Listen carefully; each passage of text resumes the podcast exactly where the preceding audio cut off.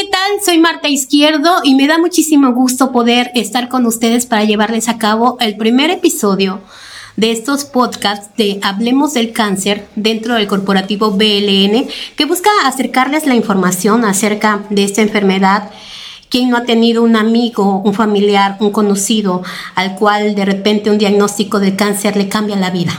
Bueno, pues está en esta ocasión estamos eh, iniciando estos podcasts de Hablemos del Cáncer y tenemos como invitado al cirujano oncólogo, al doctor Héctor Martínez Gómez, quien nos va a hablar precisamente de esto, ¿qué es el cáncer? Buenos días, doctor, ¿cómo Buenos días y muchas gracias por la invitación. Eh, el cáncer está, viene siendo eh, una enfermedad que está incrementando su incidencia en el país, de estar en un séptimo lugar como causa de muerte. Actualmente es el tercer o cuarto lugar después de las enfermedades cardiovasculares, de los accidentes automovilísticos, de las infecciosas y se está peleando ¿no? el, lugar en, esta incidencia entre eh, enfermedades infecciosas y el cáncer. ¿no? El cáncer es un, en realidad es un conjunto de enfermedades. El, eh, tiene una característica fundamental. Eh, hay una proliferación acelerada y no frenada de células de un órgano. Ese es el cáncer. Y es un grupo de enfermedades por el cual la humanidad eh, ha empleado esfuerzos conjuntos para acabar con la incidencia e, e iniciar un, un, tratamiento con base a esa definición. Buscar la forma de frenar esta mitosis acelerada y no frenada de esas células de un órgano tal. Realmente esa es la definición de cáncer. Ok, ¿cuántos tipos de cáncer eh, son los más comunes en...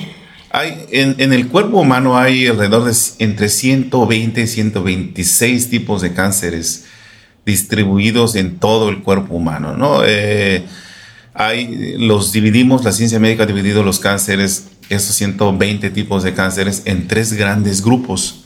los cánceres de órganos sólidos que son abarcan alrededor de un 60 a un 70% de los cánceres, cuya característica primordial es que la, célula funcional de este órgano genera ese tumor maligno. Por ejemplo, el cáncer de mama, que es el cáncer más eh, frecuente en el país. Eh, las células que le dan función a la mama en los epitelios que están revistiendo los conductos mamarios, eh, cuando malignizan le llamamos carcinomas. Los carcinomas son cánceres que surgen en órganos sólidos en las células funcionales de esos órganos sólidos. Daré los ejemplos con cáncer de mama, como les decíamos, es carcinoma de mama, el cáncer cervicoterino que surge del epitelio del cervix, del cuello de la matriz, es carcinoma cérvico-uterino, el cáncer de próstata, que es el cáncer más frecuente en el hombre en el país, que surge de los conductos funcionales de la próstata. Y así tenemos el cáncer de páncreas, carcinoma de páncreas, el cáncer de hígado, que es el hepatocarcinoma. El 60% de los cánceres surgen de, de, los tumores malignos, surgen de los órganos sólidos del cuerpo humano. Eh, más o menos un 15% de los cánceres en el cuerpo humano surgen del esqueleto del cuerpo humano. Por ejemplo, los cánceres del hueso no se les llama carcinoma de hueso, se les llaman sarcomas. Los sarcomas son cánceres que surgen del tejido de sostén del cuerpo humano, porque acuérdense que las células funcionales deben de estar en un tejido de sostén que le da forma al órgano, le da forma al ovario, a la mama, al páncreas, al hígado, estas células que no son las funcionales, pero que dan, le dan forma al órgano y al cuerpo humano, cuando malignizan no se llaman carcinomas, se les llama sarcomas. Hay sarcoma de hueso, que es el osteosarcoma, sarcoma de músculo, que es el rhabdomiosarcoma, el sarcoma de la grasa, que es eh, el liposarcoma y así, etcétera, Y un grupo un subgrupo interesante de tumores malignos que es el, el subgrupo de los cánceres de los fluidos o de la sangre, ¿no? No se les llama carcinoma de la sangre, ¿no? Se le llama leucemias o linfomas. Tienen ciertas particularidades porque no se pueden operar porque la sangre está distribuida en todo el cuerpo humano y no se pueden resecar únicamente un segmento de la sangre. Está enfermo o enferma la célula que le da eh, la célula madre, digamos, de las células sanguíneas. Las leucemias son cánceres de las células hematopoyéticas de las células de la sangre. Y los linfomas son cánceres que están originados de los tejidos linfáticos del cuerpo, en donde nosotros eh, hemos involucrado a los ganglios linfáticos que están distribuidos en el cuerpo humano, que es en el cuello, la axila, la ingle, el retroperitoneo, a un lado de la columna vertebral, no se llaman cáncer de los ganglios linfáticos, se llaman linfomas, que son los tres grandes grupos de, eh, de cánceres en el cuerpo humano. Y aparte es el de la piel, ¿no? Me explicaba usted que esos son melanomas. Ajá, bueno, el cáncer es de la piel, la, regresamos a la definición inicial, las células que están en la superficie de la piel, que son las células funcionales de la piel, se les llama carcinomas, como carcinoma epidermoide de la piel, carcinoma vasocelular de la piel. Y también ah, acuérdense que hay pocas células que producen una pigmentación de la piel de todos nosotros que nos protegen de los rayos ultravioletas, que son los melanocitos.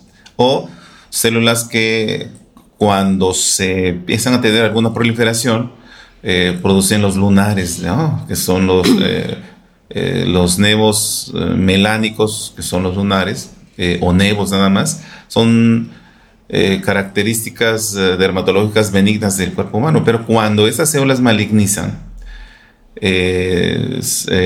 generan un cáncer muy agresivo que se llama melanoma. De hecho, Siempre les digo a mis alumnos que hay tres cánceres muy agresivos en el cuerpo humano. Uno de ellos, el primero, seguramente se la pelean el mesotelioma, que es un cáncer de la pleura que cubre el pulmón. Luego le sigue el melanoma maligno, que frecuentemente un, fragmento chiquito de, un, de estos cánceres dan metástasis al cerebro. Y el tercero, eh, digamos que también se la pelea el cáncer de páncreas. Es uno de los cánceres, los tres cánceres más agresivos que hay en el mundo. Y bueno, para ustedes que nos están escuchando, déjenme contextualizarle. El cirujano Héctor Martínez, cirujano oncólogo Héctor Martínez Gómez, fue uno, fue mi médico durante todo este proceso y sigue siendo mi médico durante todo este proceso, del que muchos de ustedes ya saben, quienes han tenido la oportunidad de escuchar el audiolibro El cáncer, una oportunidad de vida, saben perfectamente que fue, es una persona importante en mi vida, porque pues me atendió el cáncer de ovario en etapa 4. Sin embargo, él no fue el que me dio la noticia, él no fue la persona que, que, este, que en algún momento pudo haberme dicho, que tenía yo cáncer, pero sí le ha tocado decirle a muchos pacientes que tienen cáncer. Y en este sentido yo quisiera que nos platicara qué significa para ustedes como profesionales de la medicina en algún momento dar un diagnóstico adverso a un paciente.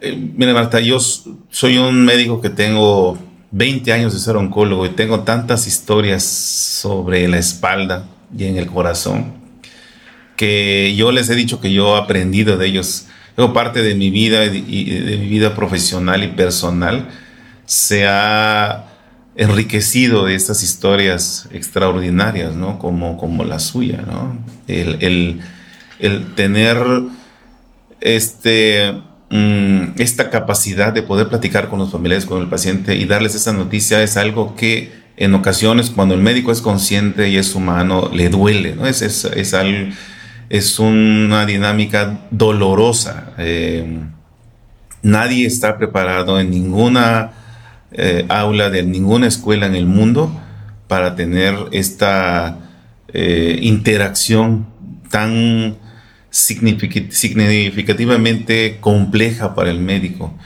creo yo, estoy completamente seguro, que las profesiones talentosas y exitosas detrás de ellas hay eh, disculpe la redundancia, ese talento nato, ¿no? Porque Eh, siempre les he dicho a mis alumnos en los primeros días de clase que cómo definen el talento, ¿no? Eh, yo les he dicho que el talento es una habilidad nata y las habilidades son adquiridas, ¿no?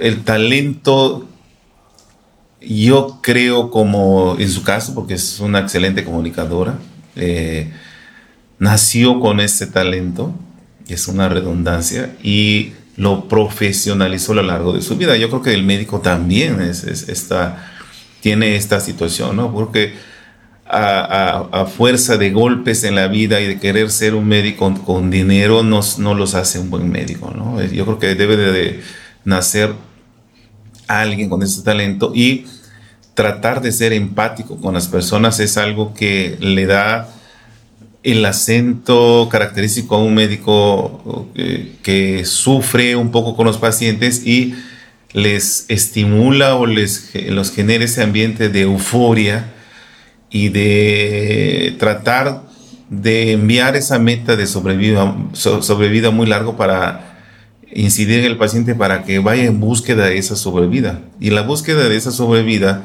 yo les he dicho a mis alumnos que hay obstáculos y abrojos en el camino que finalmente uno va tropezando, pero siempre en búsqueda de, esa, meta tan alta de seguir eh, esa luz de sobrevida, ¿no? Y esto es doloroso, es para decirles esto a un familiar, a, a un familiar de un paciente es algo que, nos, que inicialmente nos pone tenso, pero al final nos convencemos a nosotros mismos que eh, estamos hechos para esto, ¿no? Para absorber un poco la, el sufrimiento y la ah, angustia y la ansiedad que le genera el paciente. Entonces debemos encontrar en nuestras experiencias de vida cómo elaborar este enunciado para decirle, siéntese por favor eh, quiero pedirle que se acomode en este asiento del consultorio para hablar sobre una enfermedad que tiene usted y que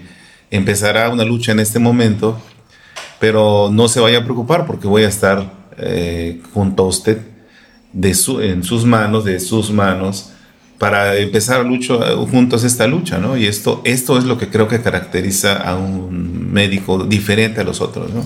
Bueno, cuando yo conocí al doctor Héctor Martínez Gómez fue eso precisamente lo que me dijo.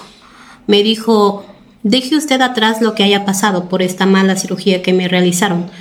Eh, vamos a abocarnos a su salud. Efectivamente tienes un cáncer en etapa 4. Eh, si, no, si no tuvieras las quimioterapias, a lo mejor sí, solamente vivirías ocho meses de vida, pero vamos a luchar juntos, vamos a iniciar este proceso.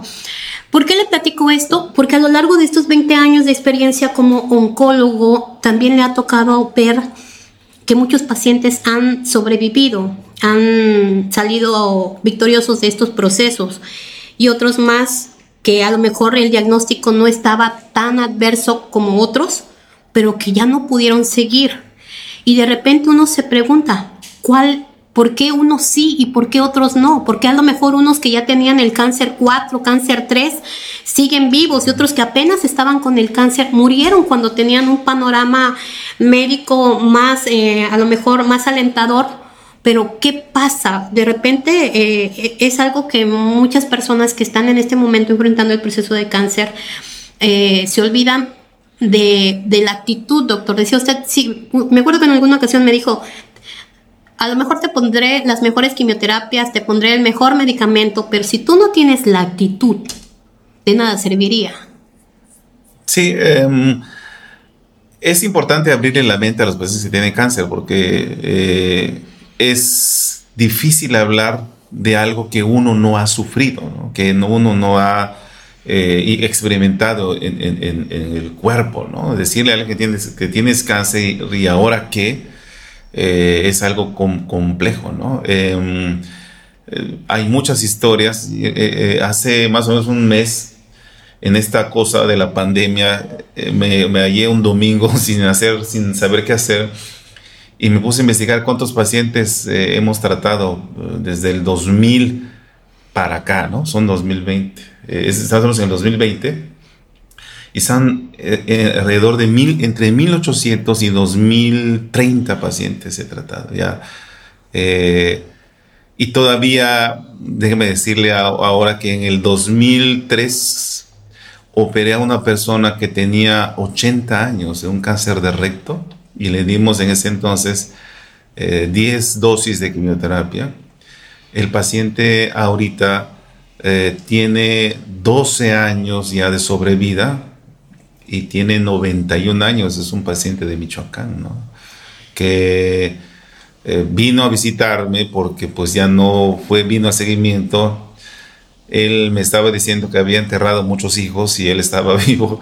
Y eso es creo que uno de los mejores, eh, eh, digamos, premios o pagos que debe de recibir un médico, porque cuando uno tiene cierta edad, ya uno considera ¿qué más, qué más hay, no? Eh, y, lo que hay es esto, ¿no?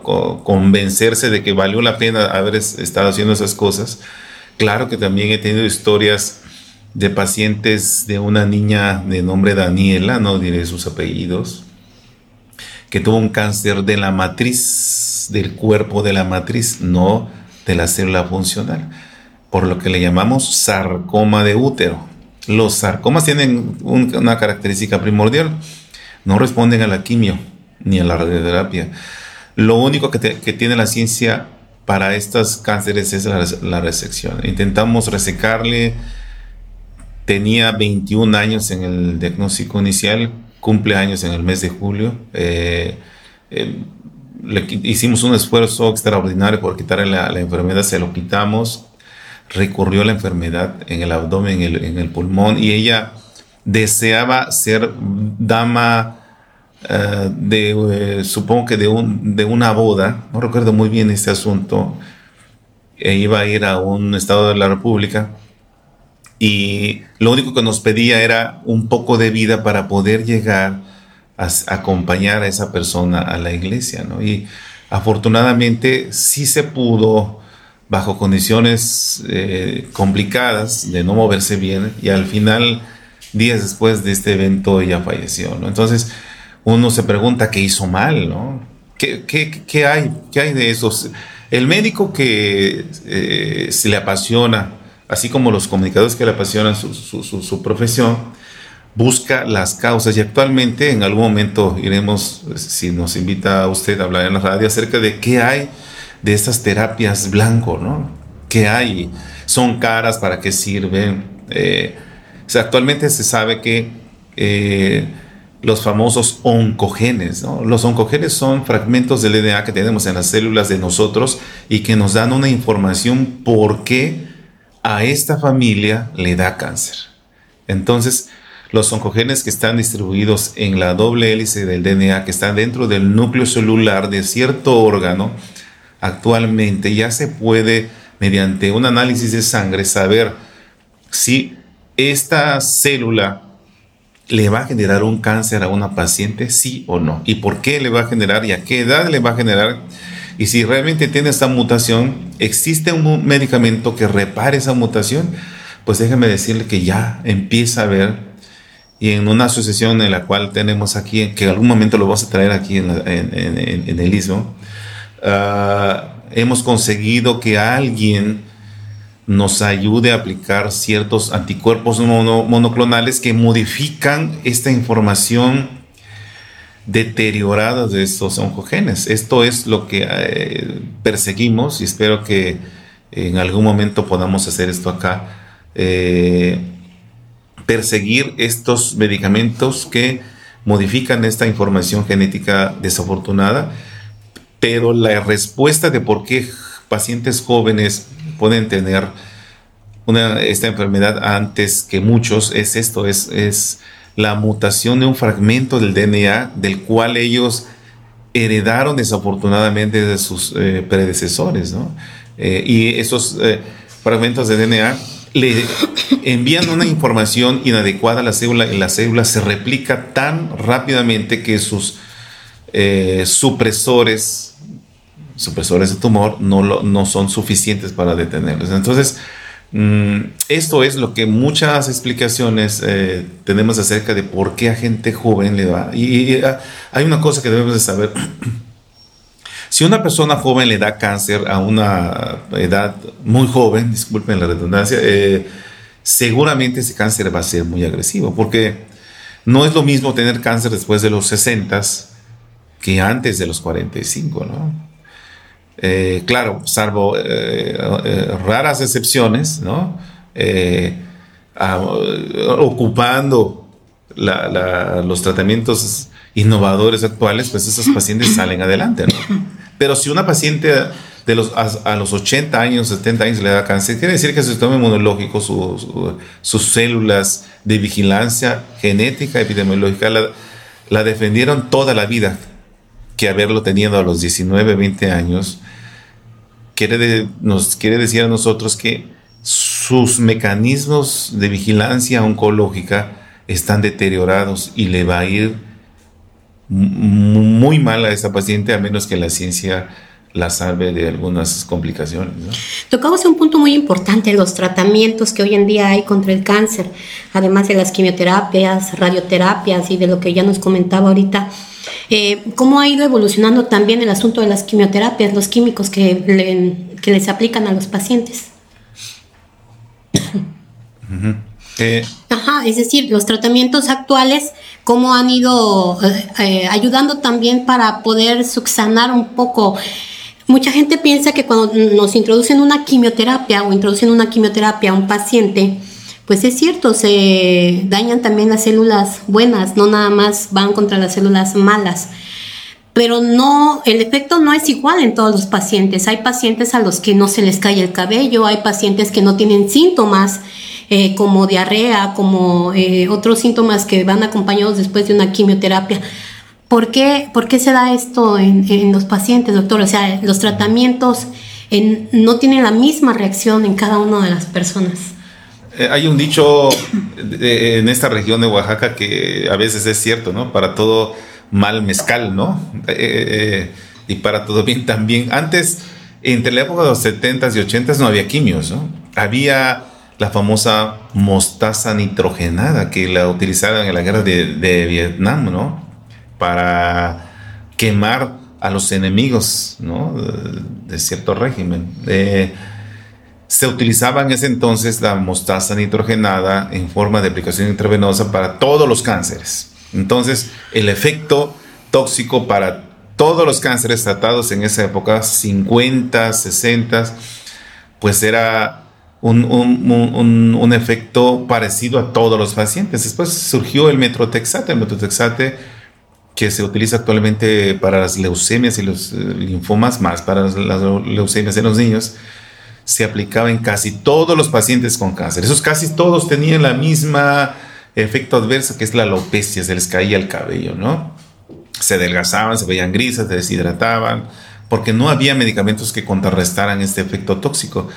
Después se creó, se experimentó con un medicamento que es el uracilo, 5-fluoracilo, que también se aplicó en muchos cánceres y al final eh, ya estamos hablando de entre los 80s, 80s, 60, 90 que ya existía la mostaza nitrogenada, el metotrexate, 5-fluoracilo, ya empezaba a haber una variedad de, tóxicos, citotóxicos. Eh, actualmente, afortunadamente, eh, tenemos para casi todos los cánceres sensibles a la quimioterapia un esquema de tratamiento diferente para cada uno de ellos, ¿no? Hay esquemas para cánceres, cánceres de mama, cánceres de ovario, cánceres de próstata, para cánceres de colon, de estómago, de gástrico. Y por supuesto que cada grupo de fármacos que utilizamos para cierto cáncer, el efecto deleterio o adverso es diferente. En general, todos los cánceres ginecológicos utilizamos medicamentos que eh, les producen alopecia, se les cae el cabello. Y en cánceres del tracto digestivo, vamos a hablar de dos diferencias de cánceres muy frecuentes. Los cánceres del tracto digestivo en general utilizamos medicamentos que no les generan alopecia, no se les cae el cabello, pero tienen muchos efectos digestivos, diarreas, vómitos, estreñimientos, este, a veces vómitos con sangre, que es la hematemesis, pero cada efecto de una quimio en cada paciente, además, por, la, por una situación que se llama idiosincrasia medicamentosa, el efecto es diferente. Eh, muchas veces ha pasado, cuántas historias tengo, tendría que platicar en algún momento, que muchas veces pasa que la vecina tuvo un cáncer de colon o tuvo un cáncer de mama y la otra vecina tuvo un cáncer de colon y la que tuvo cáncer de mama y experimentó esto, le dice, ¿no? Se vuelve experta. A veces esto es un poco peligroso porque la que tuvo cáncer de mama le dice, debes de comer esto, vas a hacer esto, no debes de solearte, etcétera, etcétera, etcétera, si te va a caer el cabello. De pronto la vecina se le pone la quimio, no pasa nada, ¿no? no se le cae el cabello, eh, tiene diarreas que la otra paciente no tenía. Mm, no todos los efectos de las quimioterapias son igualmente este, eh, aparecidas en, todos los cánceres, porque cada citotóxico es diferente y cada cáncer es diferente. Entonces, es muy difícil eh, dar estas recomendaciones porque los, los medicamentos son diferentes y los efectos en cada uno de nosotros es diferente. Y además, entre pacientes iguales que están recibiendo la misma, el mismo esquema, en ocasiones el, efecto es diferente. Aquí la ciencia no sabe mucho de esto, ¿no? Además, después platicamos de los milagros que hemos visto en la, medicina. Em, dos personas pueden recibir la misma, el mismo esquema y los efectos son diferentes. ¿Por qué es esto?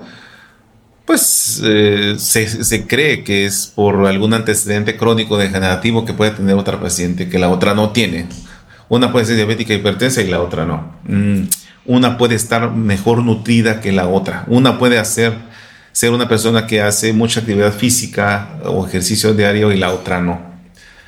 La buena alimentación, la disminución de los carbohidratos en la dieta, aminorar la cantidad de grasa, de grasa que uno percibe en las comidas, el ejercicio diario de más de 30 minutos al día como una rutina diaria, hace que el efecto de la quimioterapia eh, sea menor que en las personas que tienen sedentarismo, consumen mucho refresco de cola muy azucarado, comen mucha grasa, no hacen ejercicio. Los efectos son diferentes. Eso es lo que se cree. Y además, Estoy convencido después de esos 20 años de ser oncólogo que también la actitud es diferente. ¿no? La, la actitud genera una diferencia que le sirve como arma a la paciente que tiene cáncer y recibe quimioterapia, porque la actitud es algo complejo y difícil de medir en los estudios de investigación, porque no hay una escala objetiva y real de cómo medir quién tiene mejor actitud que la otra. ¿no? Yo creo que es más de cada persona, de, del médico que las, que las trata y de que yo creo que la actitud la, he llegado a la conclusión que mm, depende mucho de las metas que tiene la paciente que tiene cáncer. Si la, meta que la paciente que tiene cáncer es morir, va a morir, ¿eh?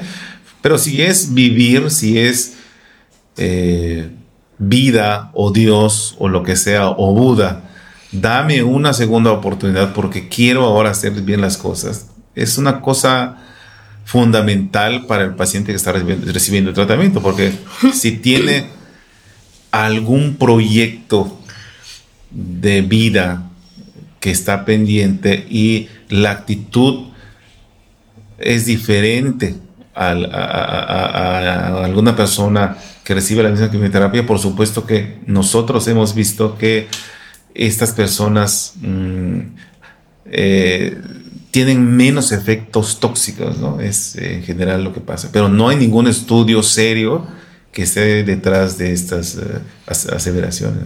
Bueno, al final creo, doctor, que no es necesario saber que uno tiene cáncer para valorar la vida. Al final de cuentas, eso nos enseña el cáncer. Muchas personas vivimos, pero aprendemos a vivir cuando nos dicen que tenemos cáncer, porque entonces nos hemos dado cuenta que no hemos hecho lo que teníamos que hacer y que nos tienen que dar eh, un diagnóstico de este tipo para darnos cuenta que hemos perdido el tiempo en lugar de vivir, ¿no? Le agradezco mucho, doctor Héctor Martínez Gómez, esta charla en este primer podcast, en este primer episodio de Hablemos de Cáncer. ¿Dónde podemos eh, contactarlo? Pues eh, en las redes sociales eh, hay un... una página. Una página en internet que es cirujanosoncólogos.com. En el Face, cirujanos oncólogos, en Twitter Héctor Martínez, oncólogo, es creo porque alguien me lleva estas cosas. Eh, pero también da consultas en el Hospital Metropolitano. Ah, bueno, estoy en el, Metropolitano, el Grupo Ángeles, allá en la Ciudad de México. Eh, 55740699 es el teléfono. Y a través de Radio, radio también.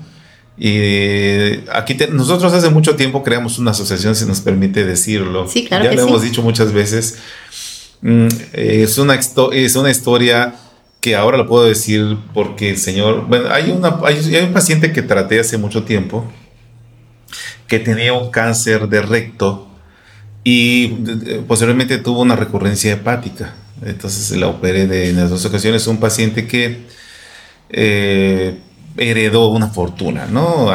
Y es hijo de un revolucionario de la época de Venustiano Carranza. Eh, es nieto de alguien de ahí. Eh, en algún momento creamos una asociación que se llama Cirujanos Oncólogos y él aportó cierta cantidad para absorber los costos de las quimioterapias, que déjame decirle que una quimioterapia para cáncer de mama actualmente oscila entre los 25 y 38 mil pesos por dosis, son 8 dosis. él absorbió un costo y nuestra asociación absorbió cierto costo, ¿no? Por eso eh, ya podré decirlo ahora. Eh, seguramente cada paisana que aquí recibe una quimioterapia que vale alrededor de 18 y 25 mil pesos, allá lo recibe y el costo es entre 5 y 6 mil pesos porque absorbemos ese costo, ¿no? ¿Qué, ¿Qué, más quisiéramos absorber el costo completo? Pero... Pues no se puede. No sé, es imposible, ¿no? Pero esta es la forma de ayudarles. Eh, actualmente tenemos muchas eh, cirugías pendientes en la Ciudad de México, pero pues tuve que tomar unos días, pero porque era necesario. Pero son las formas de contactarnos y estamos para servirle, para servirles este, eh, en estas redes sociales. Pues nuevamente le reitero el agradecimiento por, porque prácticamente con usted estamos iniciando el primer episodio de este podcast que queremos que llegue a todo el mundo, a todas esas personas que seguramente tienen un amigo, un conocido o han sido también parte de un proceso de cáncer, de poder compartir experiencias, información que nos permitan ver al cáncer no como una forma de muerte, sino como una posibilidad de vida porque aun cuando te dan un diagnóstico de cáncer, todavía tienes el tiempo suficiente para iniciar un tratamiento o simplemente para valorar de que cada día tiene que contar, ¿no? Ah, sí, eh, por supuesto que sí. Y lo que había usted dicho antes es, eh, interesante. No es necesario tener cáncer para vivir.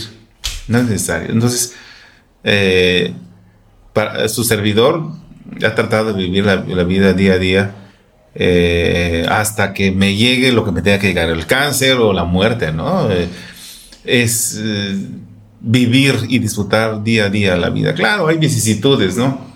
La pandemia, el dinero no llega, mm, pero es tan extraordinario salir. Hace un momento yo salí a correr aquí mientras lloviznaba un poquito y esto es tan bonito que la gente Mm, no lo aprecian, ¿no? No esperen a que les ocurra algo desafortunado en su vida para vivirla. Salgan, vivan, vayan al río, métanse al río, hagan alguna diablura y eh, entiendan que la vida es, es, bonita, es extraordinaria. Eh, y gracias, gracias por la, por la invitación. Muchísimas gracias. Y bueno, de esta manera llegamos a la conclusión de este primer episodio. Hablemos del cáncer. Espero que en la próxima oportunidad podamos platicar también acerca de los efectos psicológicos del cáncer.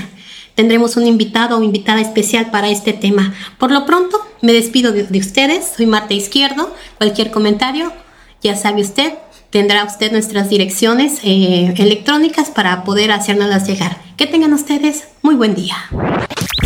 Este fue el podcast de Corporativo BLN. Síguenos en nuestras redes sociales. Síguenos en Twitter, arroba BLN Radio. Búscanos en Facebook, BLN Radio. Síguenos en Instagram, arroba BLN Radio. Visita nuestra página web www.iluminandotusdias.com. Nos estamos escuchando.